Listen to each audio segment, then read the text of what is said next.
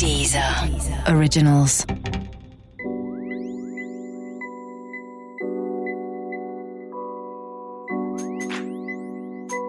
Bonjour, c'est Mehdi Maizy. Bienvenue dans un nouvel épisode de Speakeasy. Le 10 juin 2019, nous allions à la rencontre de Cassius, duo composé de Philippe Zdar et Hubert Blanc-Francard dans le mythique studio Motorbass. Dans la nuit du 19 au 20 juin, quelques heures seulement après une première mise en ligne de ce podcast, nous apprenions la triste disparition de Philippe Zdar. Ce programme, plus qu'une discussion décomplexée autour de la musique, est devenu notre modeste moyen de rendre hommage à la mémoire d'un musicien entré dans la légende et responsable de morceaux cultes. Qu'il puisse reposer en paix. Moi, je voulais juste parce qu'on a parlé en antenne avec toi, Hubert, et aujourd'hui, nous avons dans votre studio. Il est à vous, si je ne dis pas de bêtises. Il est particulièrement joli. C'est un des plus beaux lieux où j'ai eu la chance de faire une interview, vraiment. Mais je crois savoir qu'il y a une histoire particulière. Est-ce qu'on peut en parler justement? Parce que avant que ce soit votre studio, ça a été celui de ton papa, Hubert, et, ça. et vous avez fait aussi votre première album. Est-ce que tu me dis, est-ce que tu peux raconter ça? Parce que c'est assez Bah, L'histoire, c'est qu'en fait, mon père avait euh, loué ce studio de, je crois, de 79 ou 1980 à 83 ou 4. Et il avait fait un studio digital dedans. Et il se trouve souvent le week-end, je venais avec lui ici. Et bon, j'étais terrifié par une des, des putes qu'il y avait dans la rue. Ok. Qui m'aimait bien, que chaque fois qu'il me disait ça va, mon petit coco. Moi, qui a arrêté il y a très peu de temps. Ouais, Ouais. qu'on l'a revu pendant 30 ans. Pendant et à la 30 fin, ans, elle ouais, a ouais, continué tout le pendant temps, 30 tout le ans, elle m'a dit ça va, mon petit coco, sans savoir que c'était moi, parce que je n'ai pas si souvent que ça. Donc bref, c'est donc la rue, je me rappelais bien la rue des Martyrs, parce que j'avais en même temps. Après, on fera une autre interview où je vous raconterai un petit peu toute l'histoire du petit coco. En même temps, j'étais un peu ému par cette séduction. Donc, bref, et euh, ensuite, euh, la vie a continué. On a fait notre premier album ici, en 97. Quand ton papa n'avait plus 18. rien à voir Mon père avec n'avait plus le, le studio depuis assez longtemps. Et euh, Philippe connaissait le propriétaire et le mec nous a fait un super prix. Donc, on a fait notre premier album ici. Et euh, un peu moins de dix ans après, sur notre deuxième album, Philippe a acheté l'endroit. Non, pas 10 ans. Non, qu'est-ce que je dis? Deux ans après. Deux, ouais, ouais, non, je suis pas hyper bon. en- C'est pour ça que j'ai- En time. j'ai arrêté la comptabilité. C'est pour ça que vous êtes deux. Heureusement qu'on est deux. Deux d'ailleurs. ans après, tout ça c'est sur 10 ans, pardon. Ouais. Ou 20 ans, ouais, bon bref.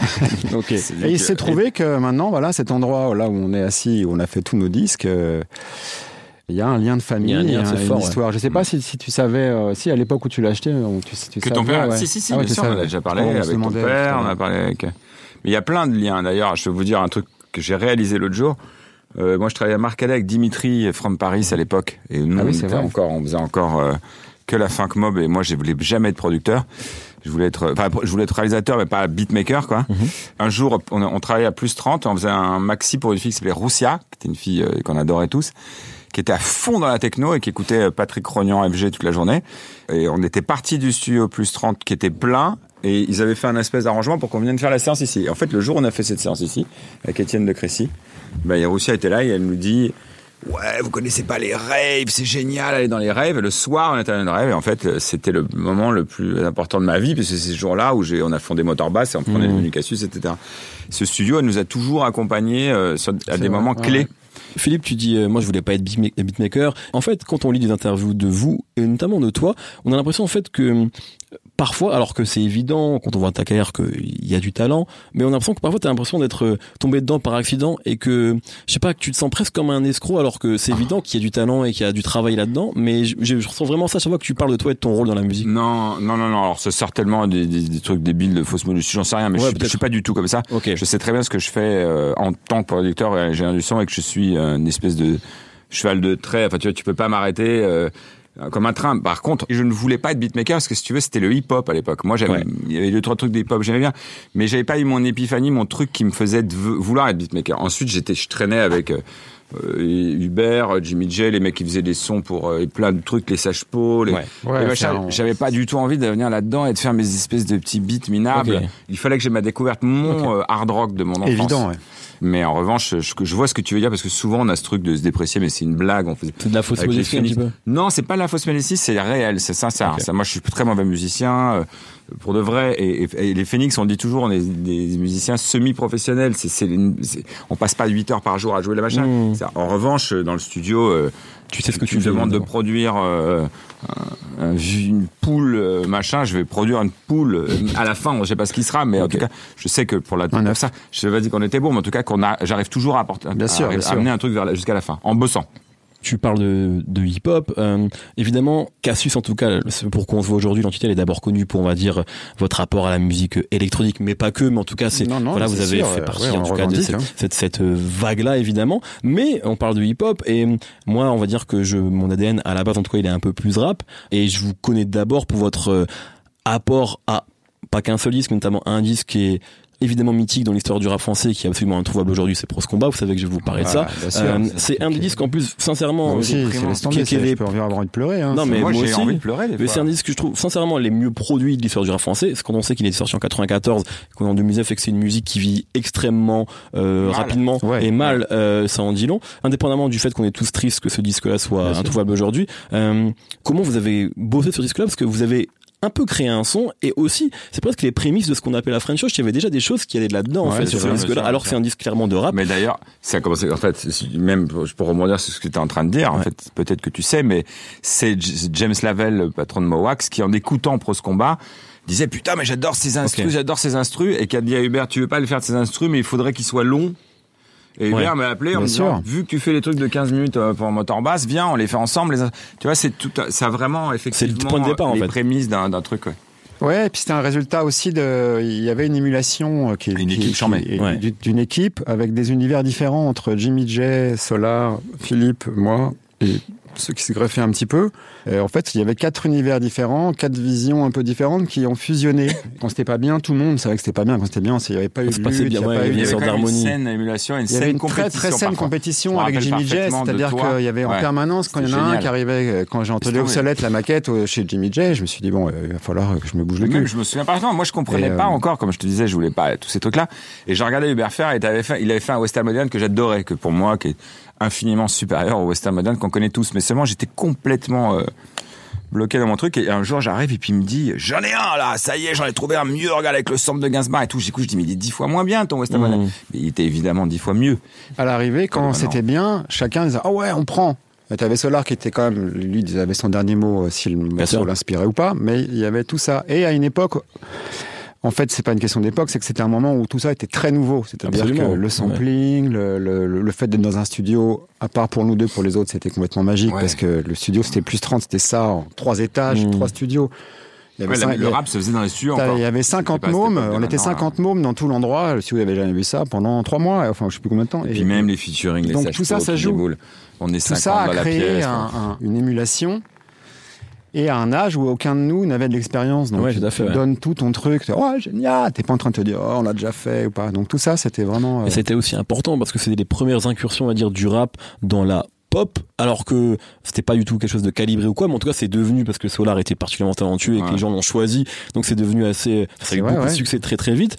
Vous justement, ce que tu, euh, Philippe, tu disais, j'avais pas envie d'être beatmaker, etc. Mais est-ce que ce succès-là, en tout cas, parce qu'il y avait un succès vraiment en plus, même si parfois il y a une partie des gens du rap qui critiquaient Solar, etc. Mais en tout cas, il y a eu un succès normal, fait critique et, du et public. Exactement. Il disait ouais ouais il fait des coups, c'est pas un rappeur, il fait des refrains. Je Ouais. disais ok d'accord attendons. Trois mois plus tard les mêmes mecs qui me disaient ça ils avaient que des refrains et maintenant ils font que des refrains, il y a même plus de couplets.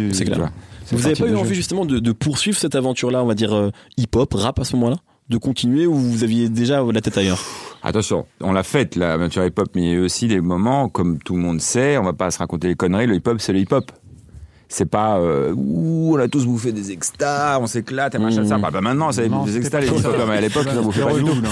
C'était sur relou. Moi, j'ai fait un disque, on va pas le, hein, où Non, euh, non, c'est- ça, ça- ça s'est Le truc, c'est ça, euh, c'est que, mais, mal, que quoi. au-delà de ça, même si t'avais, euh, moi j'ai eu un moment envie, il n'y avait pas euh, 3 NTM, 4 Solar ou 7 IAM, quoi, non plus à l'époque. T'en avais 3.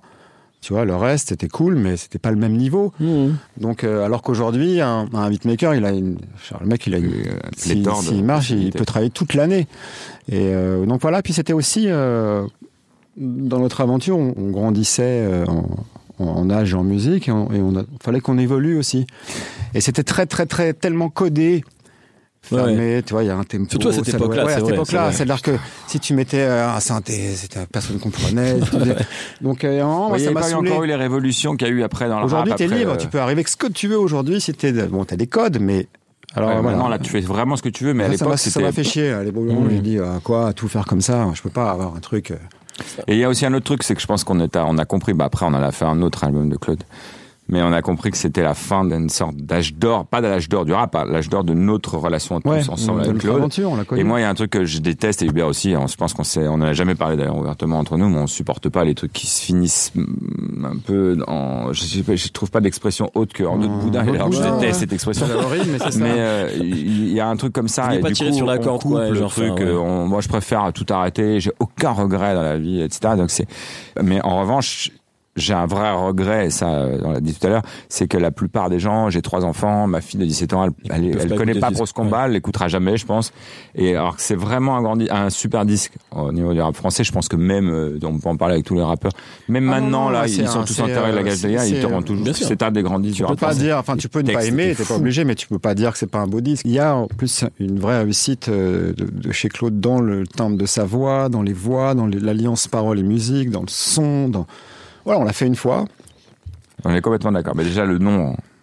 Donc, il nous l'a euh, posé ouais, ce nom. Ça reste un souvenir. on ça reste, savait. ouais, ouais, ça reste un on- souvenir. quand tu sais, moi, je, maintenant, je, je, je prends un temps fou à réfléchir au, au titre des albums avec les groupes que j'aide, parce que je pense qu'en fait, tu donnes une, un trait, tu donnes un- vraiment un thème, quoi, comme on l'a eu d'ailleurs avec Hubert sur le dernier Ibifornia et sur Dreams, on savait qu'on les appelait comme ça. Putain, quand t'es complètement largué, euh, tu rentres chez toi, t'es là parce que c'est des grands moments de doute tout le temps permanent, Bien et sûr. puis tu rentres chez toi, t'es là, est-ce que ça rentre dans Dreams? Est-ce que ça rentre dans Dreams? Donc tu te fais une image, alors Dreams, c'est rose avec un petit truc jaune, ça rentre dedans ou pas, et si ça rentre pas, bah tu sais le trouver. Enfin, et Prose Combat, le jour où Claude est arrivé, il a dit cet album va s'appeler Prose Combat. Et on était en train d'enregistrer un morceau que c'est l'obsolète avec des paroles à mourir. Je me suis dit, mais mec, mais c'est fabuleux, c'est le meilleur job du monde. Enfin, j'ai Mhm. l'impression qu'on était les mecs les plus chanceux de Donc, France. Tu vous parlez justement que le- il n'y avait pas encore eu de révolution à ce moment-là. Un des artistes, c'est pas évidemment le seul, mais qui a, je pense en tout cas, contribué à faire euh, bousculer les barrières de la pop un petit peu mondiale, mais en tout cas surtout du rap, c'est Kanye West, qui d'ailleurs parfois a découvert des choses euh, longtemps après tout le monde, mais euh, typique des Daft Punk quand il sample Stronger ouais. dix ans après. Je pense que lui, il connaît ça depuis pas très longtemps, mais qu'à ce moment-là, vu que c'est lui qui le fait, Ah, ça devient, exactement ça. ça devient cool. Et il vous a samplé aussi, enfin, il a repris Absolument. I Love- sur I Love You So, sur Watch the Throne. C'était un moment, moi, assez, enfin, C'est pas mal Watch the Throne, excuse-moi. Mais oui, moi je mal. à la française. Ouais, non, Je Moi, j'aurais fait pareil parce que c'est vraiment. Je- j'ai- pas- j'aurais comme ça, hein. Absolument. Euh, comment vous avez pris ça en tout cas cette euh, Kanye West qui à ce moment-là est, Ah bah, est C'est gigantesque? surtout Jay-Z. Ok. Et c'est là où qu'on a appris, c'est ça qui me, moi c'est là où ça m'a fait plaisir parce qu'à l'époque alors Hubert adorait Kanye West, moi j'aimais pas tellement Kanye West D'accord. et euh, mais maintenant j'ai découvert qu'il était super mais on a appris que c'était en fait euh, Jay-Z hein, qu'il a entendu dans les oreillettes de sa coiffeuse. Elle lui a dit fais-moi écouter, il a mis dans les oreilles, il a dit this on the computer, un truc comme ça, c'est l'ingestion. Et après il a tout fait pour que Kanye vienne pas avec son verse. Et Ok. toute la fin c'est terminé en eau de boudin En autre bout entre eux parce que l'autre euh, voulait il voulait cette parole cette chanson. Mais, par euh, contre, c'était, non, franchement, c'était, euh, ouais, On avait Mehdi génial. fou, euh, Surtout, tous on nos potes on- devenaient dingues. On l'a rencontré en fait là, parce qu'il est, il est passé à Paris. et Ouais, on on et, en fait, je- moi j'adore, j'ai tous ces disques. Je trouve que c'était vraiment dès le départ avec sa MPC, là, ce qu'il faisait, c'était vraiment vraiment euh, super bien. Ouais. Mais C'est c'est- à cette période-là, il y avait eu l'époque d'MTV où, où il pétait les plombs à faire des Ouais, trucs et tout Et l'avais trouvé, euh, je m'étais dit, ah, j'arrivais pas à cerner. euh, est-ce que c'est un jeu Est-ce qu'il est Mmh. relou Bon bref. Et quand on, On, s'est se pose encore la question aujourd'hui d'ailleurs. hein. mais quand on s'est retrouvés dans le studio tous là, on, on a, on a partagé euh, pendant l'heure où il écoutait à fond. Un peu sourd, je pense que c'était. c'était euh, on a découvert un mec Ouais, complètement euh, possédé et habité par la musique, la production, dans ses remarques, dans sa façon de faire. Voilà, il était à sa place. Ouais. C'est-à-dire, tu te dis, ah ouais, d'accord, c'est là où tu vois. D'ailleurs, il s'exprime. Parce que moi, je savais pas, moi, je connaissais pas du tout, en fait. Et du coup, je me dis, mais c'est ce mec? Je savais que l'histoire de justice où il était monté Ouais, sur en disant, c'est la honte! Et tout. Et, et en fait, à un moment donné, on s'est retourné, on l'a regardé, on l'a fait, mais en fait, you, you just uh, like a kid with music. Il était là, mais yes, yes!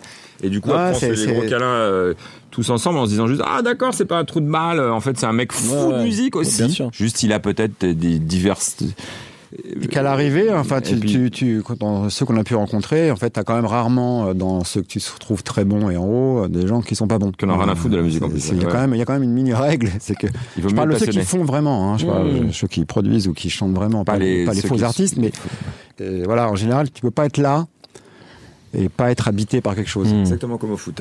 Par rapport à ce qu'on disait aussi, c'est, tu vois, tu parlais de Kanye West qui commence avec MPC. On est typiquement dans, je trouve, euh, le début de sa carrière est quelque chose de- que j'aime beaucoup, mais très scolaire, tu sais, où il respecte justement tous les codes de Tripole Quest, le- pour au final arriver sur un truc très déstructuré. Et c'est là où il a été brillant. C'est là où vraiment il a été brillant, c'est qu'il y a eu un switch à un moment euh, vers l'électronique, et- mais parce que il a, il a voyagé, il a vu. C'est un peu ouais. comme le mec des. Will.i.am Ouais, qu'on voyait sur les festivals. Absolument, ouais. Voilà. Mais après, bon, la musique, il a choisi Ouais, ses trucs. mais sur les ça. festivals, tu le voyais sur les festivals de techno comme un ouf. Tu Ouais. le croises à l'aéroport, à 6 du mat, le mec est allé voir et s'est dit qu'est-ce qui se passe dans le monde? Et quand tu vois d'où il vient, c'est un rap très. euh, Les premiers albums, et puis les- album, même les premiers, premiers euh, trucs qu'il produisait. En fait, lui aussi, il a fait des trucs entre ses premières productions et la fin. C'est des- donc c'est intéressant. C'est ces Mais il y mecs-là avait qui, eu quand qui même des gros changements dans le rap où, qui étaient, où au départ ils étaient quand même ah non on n'a pas le droit de faire ça on n'a pas le droit. je me rappelle l'album de Craig. Mack produit avec les morceaux de des Immobiles et l'album de Craig Mack où il y avait les premiers morceaux avec des synthés et des réverbes et au début les gens disaient mais quoi on peut pas mettre un synthé puis une réverb tout tout c'est de la techno. Et puis en fait le truc a cartonné euh, tout le monde adore. Et les Quinry bien évidemment avec leur côté pragmatique ça cartonne. On y va. Enfin tu vois le côté euh, on s'en fout non on peut mettre de réverb tout d'un coup ils en mettent. Ça cartonne ils en mettent de la et il y avait déjà eu quand même toutes ces révolutions-là dans le rap. Il y avait plus, ils vrai, étaient moins, et puis il y avait Wu-Tang qui était passé, il y avait plein de choses, mais c'était, c'est là où tu vois en fait les mecs qui vont plus loin et ceux qui cherchent quoi. Et lui, il cherche manifestement Kanye West. D'ailleurs, on le voit, il cherche beaucoup là. Ouais, ouais, mais bon, on va voir ce qu'il va trouver. Mais je suis assez. Moi, moi, j'adore le petit extrait là où il danse avec des gens Ouais, comme ça, génial. avec son machin. Je C'est trouve ça fabuleux. extraordinaire. C'est extraordinaire. Ouais, J'adore pas tous les euh, ceux qu'on a repris derrière avec des fausses musiques. Hmm. Mais en tout cas, l'original, le titre, il défonce. Ouais, là, ouais, non, non, mais là, et là, et puis il sait s'entourer, en fait, et, et juste pour finir, c'est aussi ça le, le, le talent, c'est de savoir s'entourer, Mhm. comprendre qu'on peut pas tout faire tout seul. C'est vrai ce que tu dis, mais il y a un il autre. partage vachement, c'est-à-dire que si t'as un mec qui vient, qui fait, ouais, pop, pop, pop, c'est dans le morceau, le mec est dans la chanson, euh, enfin, tu vois, il y a, Ouais, il y a c'est aussi vrai. ce truc, qui fait que, je sais pas, je trouve ça respectable. Et- il y a un autre truc que je trouve assez charmé quand tu dis c'est s'entourer, mais c'est aussi un mec qui peut le finir en physique tout seul. ah oui, il oui, peut vraiment sûr, le non, non, faire. mais ça, ouais. c'est devenu très rare. L'école ghost- MPC, quoi. le ghostwriting dans la dance, dans le hip-hop et tout, c'est la folie. C'est un sûr. fléau. C'est un fléau. Il y a un nombre incalculable de mecs qui ils sont comme ça, perdus. et- Pourquoi tu et- parles de fléau?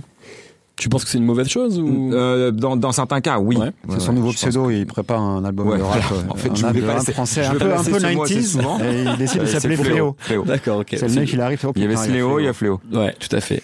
Non, c'est pas un fléau. Alors, mais euh, Bon, le des fléau, c'est les mecs qui capables. arrivent pas à l'assumer et qui te le diront, à c'est eux qui ont fait ce truc-là. Et c'est un peu ridicule. Mais c'est vrai que c'est quelque chose qui est beaucoup généralisé. C'est complètement généralisé. Et Bon, moi j'ai lu pas- des trucs l'autre jour. Il y avait une interview d'une fille. Là, j'ai lu une interview de The Black Madonna. Je sais pas si vous savez c'est. Une DJ. Elle le raconte clairement ce qui lui est arrivé et elle, elle dit euh, j'ai reçu un acapella et deux liens de YouTube et un- d'un énorme star qui lui a dit voilà fais-moi un morceau comme ça j'ai besoin de ça pour Miami elle ne l'a jamais vu et après le gars ne se gêne pas pour hors de question de mettre son nom à elle c'est à dire que le gars va dire c'est moi qui ai fait ça etc alors c'est fléau de Ouais, c'est, on c'est- s'en branle en fait s'en finalement c'est pas fléau C'est genre juste On une les nouvelle laisse façon de faire, euh, Mais, de, euh, de- pour un, un truc parallèle. Mm. à cette époque-là, c'est quand même chouette de, de savoir. Ouais. Par exemple, Pharrell, qui est genre le, le mec qui a fait le plus de numéros un monde, on lui donne une MPC, il fait un morceau jusqu'au bout. Oui, c'est un vrai. C'est oui, chouette ça. C'est un peu l'équivalent d'être un arrangeur maintenant, d'être un producteur comme ça. Et c'est trop bien d'avoir des producteurs qui vont jusqu'au bout. Chose que quand on a commencé, tu pouvais pas. Tu pouvais pas. T'étais, c'était juste avant Prince Paul, ça avait fait Tribe Called Quest. On savait euh, de la soul, on savait que tu savais tout faire jusqu'au bout. Alors que maintenant, il y a un, un nombre de mecs, on se dit mais c'est lui qui fait ça ou c'est qui qui fait Enfin, tu vois.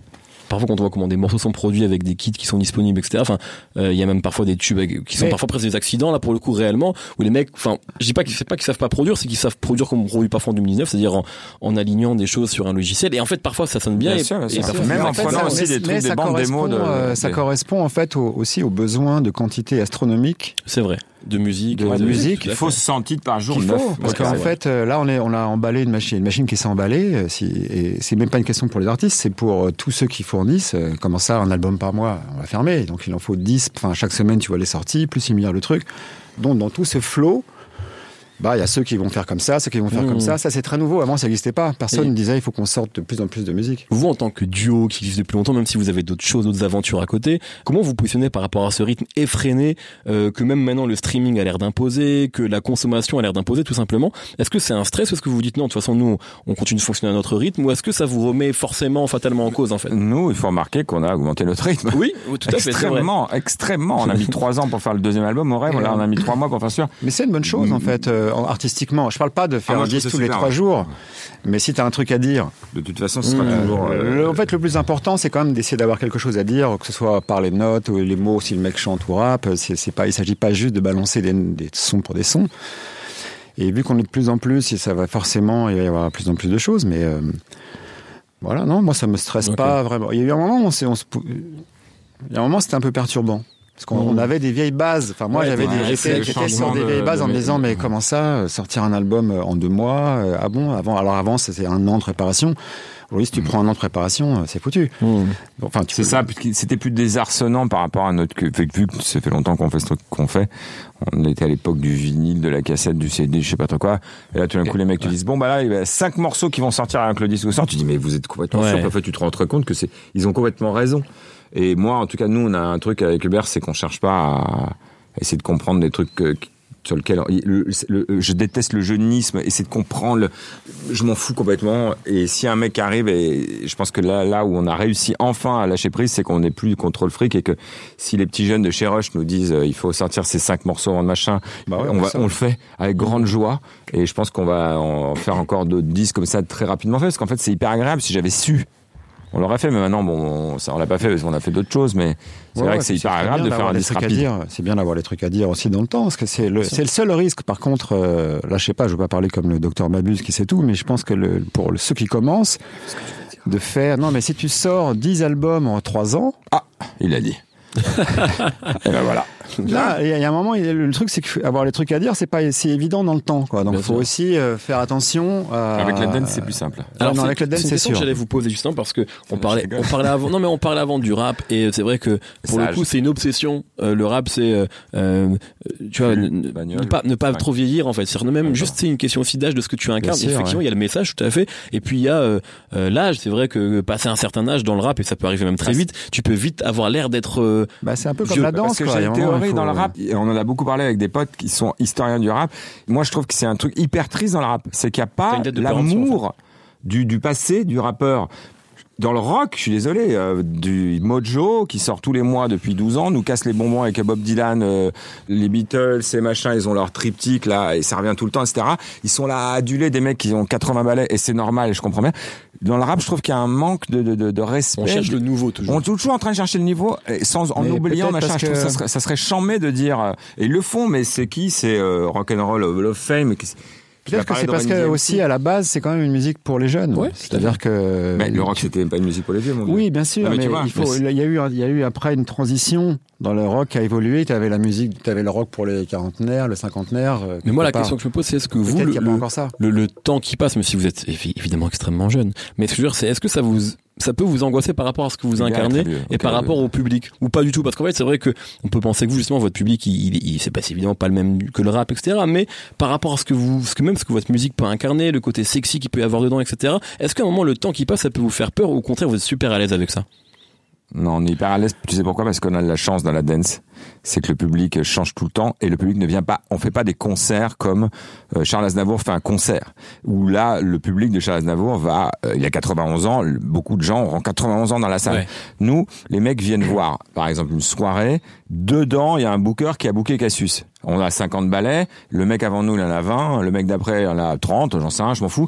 C'est Juste, on passe là-dedans entre les gouttes avec des gamins de 17 ans qui en ont comme ça et il y a que le moment où ils disent on va faire la photo puis là tout d'un coup ils disent putain mais il est vieux ce monsieur. Tu vois et, et il fait la photo mais là c'est comme mon père en plus il sent mauvais tu vois. Et c'est seulement dans ces moments là non mais c'est vrai on a cette chance inouïe. On, on se rend même plus compte là de la chance qu'on a. L'autre jour moi je suis allé jouer là tout seul à, en Italie Là, on a dépassé le le- l'entendement. C'est une soirée EDM. J'étais dans la salle house, heureusement. On a dépassé l'entendement. Il y avait 12 000 gamins, mais c'était même pas des gamins, là. Euh, Ils sont plus jeunes qu'Angelica, ma fille de 17 ans, tu vois. Et là, et tout d'un coup, je sors de scène. Et bien évidemment, c'est en Italie, donc il n'y a rien pour machiner, etc. Tu passes au milieu. Je suis avec mon sac, là, comme ça. On est quatre bandes, quatre DJ. On a l'air de, de leur père. Et je me suis dit, mais c'est quand même fabuleux ce qu'on est en train de vivre. Les mecs te regardent. Tu viens de leur faire vivre un truc où ils étaient comme ça, comme des fous.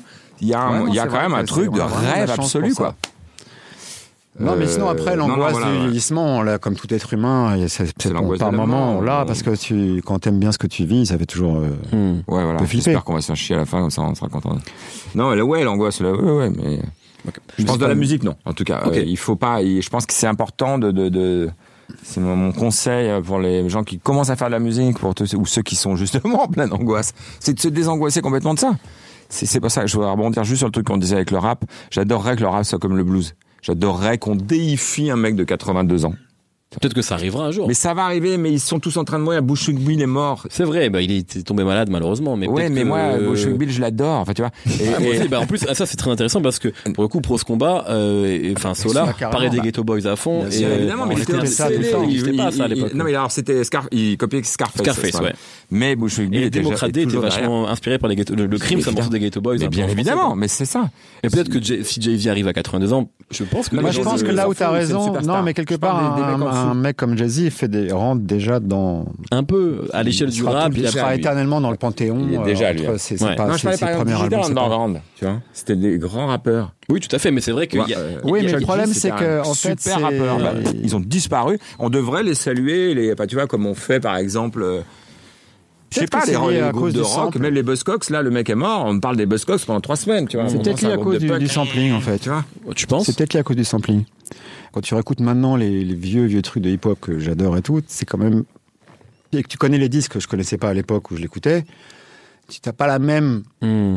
euh, Je vois ce que tu veux dire. Ça pas peut... le même résultat dans l'entité que si tu écoutes Robert Johnson. C'est Mm. même, si- enfin, même si j'ai le même respect pour les deux, c'est pas Ouais, ça. ouais, c'est juste que ça a peut-être moins marqué. Peut-être qu'il n'y a pas Ouais, encore ce que tu dis. Aerosmith aussi, c'est pas non plus, tu vois, c'est pas Picasso. Enfin, Non, mais c'est joué. Non, ce que je veux Ouais, dire, c'est plus ouais, un ouais, truc. euh, Ouais, je pense, vois. mais c'est peut-être. Mais Les c'est- peut-être pas ça, hein. le monde avec les paroles. Attends.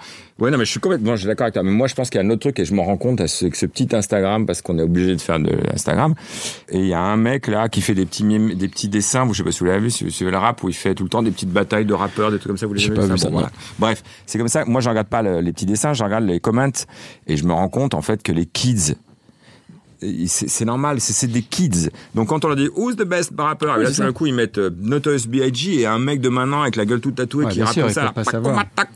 Et, et le mec fait mais évidemment enfin le- il écrase B.I.G. le petit jeune, tu vois je et puis il y a un petit vieux qui lui répond non mais petit jeune t'es con quoi? L'autre il dit n'importe quoi on prend pas un mot ce qu'il dit et l'autre petit jeune il dit va te faire reculer bah tu vois? C'est un truc aussi de de de, de... Mais après, on peut aussi se dire, si on voit le verre à moitié plein, que ça rend un genre super vif. Au moins, c'est pas un genre qui est dans, qui vit dans le passé, la Ah, nostalgie. Et du coup, il est tout le temps en renouvellement. Après, c'est vrai que parfois, récemment, moi, j'ai animé une émission et Kobalade, dans cette émission, a dit qu'il connaissait pas Ayam. Ça a choqué tout le monde, mais en même temps, il a 18 ans. euh, il a pas, il a grandi avec Lil Wayne, en fait. Bah. Et, et avec Ouais, C'est peut-être un peu À 18 désolant, en même ans. temps, c'est peut-être pas si Mais il grave. que connaissait un autre rappeur de Marseille. s'il a le plus 18 ans, euh, s'il a vois. 18 ans, Ouais, tu peux plus pas lui demander non plus de remonter euh, 30 ans en arrière, de connaître parce qu'encore une fois, euh, le, le- c'est pas vraiment d'époque. Les, les disques sont déments quand tu as une certaine culture, mais euh, ce que raconte euh, NTM, Ayam ou Solar ou les autres en 94, là, euh, 30 ans après, Ouais, c'est différent. C'est du souvenir, c'est une œuvre. euh, ça parle peut-être plus de la même façon Hmm. À ceux qui ont 18 ans aujourd'hui. Puisqu'on parle justement un peu de, de transmission, etc., d'héritage, vous avez aussi vous, à un moment, vous êtes rapproché d'Ed Banger, et qui a un peu incarné à un moment ce qu'on a appelé sorte de French Touch 2.0. Alors c'est peut-être des horribles euh, étiquettes de pourquoi pas, journalistes, mais justement, vous, comment vous avez vécu ça, vous qui avez été au, au cœur en finale, finalement, de, enfin, qui avez vu euh, toutes ces aventures-là, euh, qu'est-ce que ça vous a fait d'être, de, de voir qu'on a qualifié justement une sorte de, de, de voir des successeurs en fait à ce que vous avez fait dix ans avant? Comment vous avez pris tout ça? Est-ce que c'était justifié ou est-ce que c'était juste Ah, Ah totalement- ouais, totalement justifié. Nous, on l'a parce mal pris parce qu'on était complètement sur le carreau, mais sinon, à côté de ça, euh, non, mais c'est vrai. Non, Non, mais, je- vrai, non, mais je veux dire, on n'était pas sur le carreau, mais on était complètement mis, machin. On voyait Ouais, tous les potes faire le, refaire le tour du comme monde à chaque comme comme à chaque fois que deg. comme à chaque génération qui tourne si toi t'es pas dans le train qui est là tu regardes ça en disant oh putain Ouais. c'est déjà En passé plus, merde dans la rue, c'était Pedro. en plus c'est tous nos on copains donc tu dis oh, putain d'accord euh, donc moi j'allais les voir des fois genre faites quoi ce week-end ah bah nous on va jouer toi ouais non, moi je suis à la maison c'est cool mais j'avais décidé d'arrêter de jouer en même temps Ouais, me plaindre mais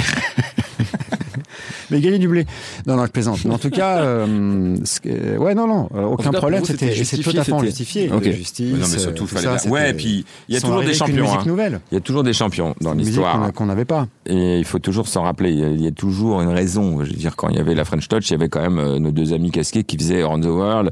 Il y a toujours des, des champions. Et là, chez Edmanger, il y avait quand même Serbach, c'est-à-dire Sébastien, Sébastien qui faisait Ross Ross Ross. Où moi, la première fois que j'ai entendu, je me suis dit, quoi? J'étais en train d'écouter, j'étais à fond dans la minimale euh, berlinoise. Tout, tout, tout, tout, tout. Puis au bout de la douzième minute, c'est. Et là, tout le monde Et là, il arrive et ça faisait... Et je me disais, mais qu'est-ce que c'est que ça Ah ouais. Tout en étant chouette, parce que je supporte pas quand c'était juste du bruit. Ouais. Ça tournait, il avait un vrai beat et tout. Je me disais, mais c'est quoi ce mec Et puis il y avait Justice qui est arrivé avec Dance, qui était quand même un morceau. Putain, la première fois que j'ai entendu, je me suis dit, merde, c'est, un vrai track de track, quoi. Et après, il y avait les autres, hein, il y avait plein d'autres trucs sûr, qui sûr. étaient couchés de banger, mais ils avaient quand même leur champion. C'est tu peux pas lutter. Il y avait aussi euh, avec son le morceau là, Baby I'm Yours, euh, Baby ouais. Le label est pas fondé sur euh, trois conneries quoi. Tu vois, il y avait du, il y avait du, il y avait du, il y avait du lourd. Il y avait plein de petits trucs complètement. euh, il y avait Fields qui faisait ses trucs. Euh, à la y avait Mehdi qui était là, il y avait quand même Control, beaucoup et tout le monde, mais il y avait du lourd quand même. C'était pas un label que on, on les a tous vus. Enfin, nous on a vu beaucoup des trucs passer. Et souvent, moi, je vais à un label, je me dis bon, bah j'attends qu'il y ait le gros morceau qui fait qu'on va encore parler de lui dans cinq ans. Puis le morceau, il arrive jamais. Et puis d'un coup, t'en parles plus. C'est- complètement logique. Ça a toujours été. Tu. Non, c'est vraiment euh, l'incarnation de la, la 2-0, là, c'est Pedro et Banger et, tout, et tous les. D'ailleurs, ils nous, ont, écurie. ils nous ont complètement sauvé les miches. Euh, Bah ouais. c'était pas la grande forme à ce moment-là. Le, le, ça, c'était pas du tout prévu. On s'est retrouvé dans une chambre d'hôtel, on a écouté des trucs comme ça. À un moment donné, on les a mis. Et Pedro, trois jours après, il nous dit avec Mehdi, on n'arrête pas de parler des morceaux qu'on a entendus. Vous voulez pas les sortir? Bien sûr. Et on a dit ouais pourquoi pas? Et du jour au lendemain on était deux deux mecs quarantenaires un peu largués enfin non pas largués mais on s'en foutait hein, et Ouais, du ouais. jour au lendemain on s'est retrouvé dans les fêtes de Bangor il y avait euh, 40 euh, comme ça sur I Love You So et tout le monde devenait dingue sur ce track c'était Bah, c'était vraiment une embellie En fait, et c'est là où on a découvert aussi que justement, par rapport à ta question, Ed Banger parlait à la nouvelle génération Tout parce que euh, tu te retrouvais Ouais. face à quand des. on allait jouer c'était la folie C'est là Vous voyez que, la différence vois, La Euh, marque Ed Banger, elle était fédératrice aussi. Ouais, hein. que tu ouais, connaissais ouais. plus Ah, en bah, démo, tout d'un coup, c'est vrai, on se dit, mais putain, je connais personne dans la salle, c'est incroyable, ils ils ont tous. euh, Mais d'ailleurs ils dansent pas du tout comme les autres Non, c'était incroyable. Donc, il ça. avait, ça parlait vraiment, ça a suivi les générations. euh, Et maintenant, quand ils ont 30 piges, quand tu les vois, Ouais, ils sont ouais. vieux maintenant bizarrement bizarrement, ils sont. C'était moi, c'était typiquement ma génération. Voilà, c'est ça. On a, on a 33 ans. Exactement. Exactement. Euh, comment justement, parce que vous parlez de French Touch 2.0, comment vous voyez un petit peu la scène euh, française électronique aujourd'hui? Est-ce que pour vous, elle se porte bien? Est-ce que, parce que typiquement, si on regarde, on parlait en antenne des charts euh, avec toi Hubert, ça fait un moment, je pense qu'on n'a pas eu, on va dire, de peut-être de gros tracks qui avaient pu porter vrai. cette scène-là, en tout cas. Ce qui ne veut pas dire que le genre n'existe pas, hein, puisque Non, ça c'est uniquement des, une, une histoire de tubes et de hits, mais ça peut raconter quelque chose sur une scène. Comment vous, vous voyez un petit peu cette, cette scène aujourd'hui? Française. Française, ouais.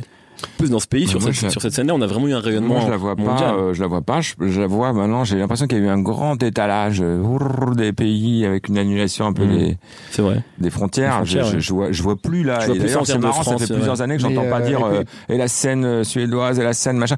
Il y a des mecs qui disent oui, oui. Alors en Roumanie là, etc. Mais c'est des trucs très très nichés, très pointus, etc. Moi, je crois qu'il y a plein de mecs maintenant. C'est entériné qu'il y a des gars qui font de la musique en France, électronique, rap, machin. Ça c'est beaucoup en continue, fait. euh, Et puis ça, de- ça a changé de, ça a pris beaucoup de de rails différents en fait. Et avec le DM, il y a une bonne partie des jeunes mômes qui sont partis là-dedans, qui auraient peut-être pu, ne, si ça n'avait pas existé, ouais, aussi. Et après, euh, c'est, quelque part, il y en a peut-être qui ont bifurqué vers le hip-hop, qui est devenu aussi vachement électronique, vers la, la pop, euh, je ne sais. En fait, ça, donc du coup, euh, Ouais, forcément, il y a, y a, y a moins. Enfin, je j'écoute pas tout ce qui sort, donc je ne peux sûr. pas te dire, mais il, c'est- il- tu peux plus fédérer sur. Si demain même trois disques incroyables sont faits par des trois jeunes Français de 25 On ans va dans, parler de dans- scène dans la house, tu vas, tu pas côté. faire naître une scène non plus. Ouais. Parce que ça y est, tout ça, en fait, tu dis, waouh, c'est plus C'est quelque part, normal maintenant. quelque part, c'est des labels maintenant qui vont redonner une vie à un Ouais. style de musique. Ça et, Et aussi les euh, boîtes. les Les, clubs. les boîtes. Tu vois des clubs là, moi je parle beaucoup avec plein de potes DJ euh, qui cartonnent vraiment. Ils me disent bon là ça fait déjà 5-6 ans qu'ils te disent à quel point la France est en, en, en grosse patate ce temps-ci à, Paris- enfin, à Paris même en France d'ailleurs avec tes certaines soirées que ça vienne de concrètes euh, pour le Ouais. house, la techno, euh, le June là je vois les mecs arrêtent pas d'en parler, de, le Badaboun. machin. Il y a, y a c'est les boîtes qui enfin j'en oublie d'autres hein, qui sont des copains je sais pas pour faire exprès mais mais il y a une vraie euh, réalité c'est que ça se porte vraiment bien et c'est un bonheur quand tu parles au DJ quand tu leur demandes en la regardant dans les yeux parce que tu sais très bien quand tu parles à un DJ qu'il est en train de penser ou à son cachet ou à son machin ou à son truc, il y a des trucs qu'il fait parce que c'est assez bien payé parce que mais mais euh, ils sont hyper heureux la plupart de venir jouer là, ils sont surexcités et le mec te dit "Oh, il y a un nouveau sound system au badaboum, ça défonce, j'ai joué 7 heures au lieu de 4." Euh, les mecs, bon, la concrète, en plus, c'est ainsi qui est en plein marasme parce qu'il y a le, le- les gars qui veulent leur enlever la barre. Tu te rends compte, la, la, les- la- moi, je me, suis- je, je me suis mis dessus, le, le- le- la dose d'amour qu'ils reçoivent de gratuite de tous les DJ qui ont joué là-bas qui disent mais c'est une institution comme ça je crois que c'est les, les boîtes qui sont vraiment en train de les boîtes les raves comme à l'époque des sound systems pouvaient faire Mmh.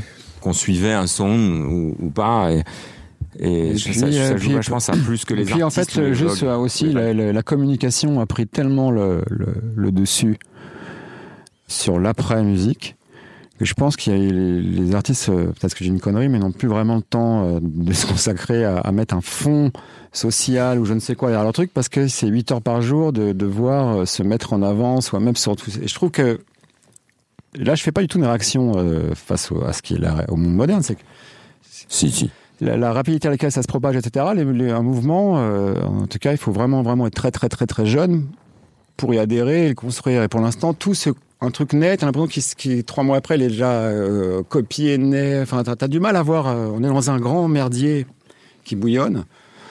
Il va en sortir un truc, mais pour l'instant, moi, je le vois pas.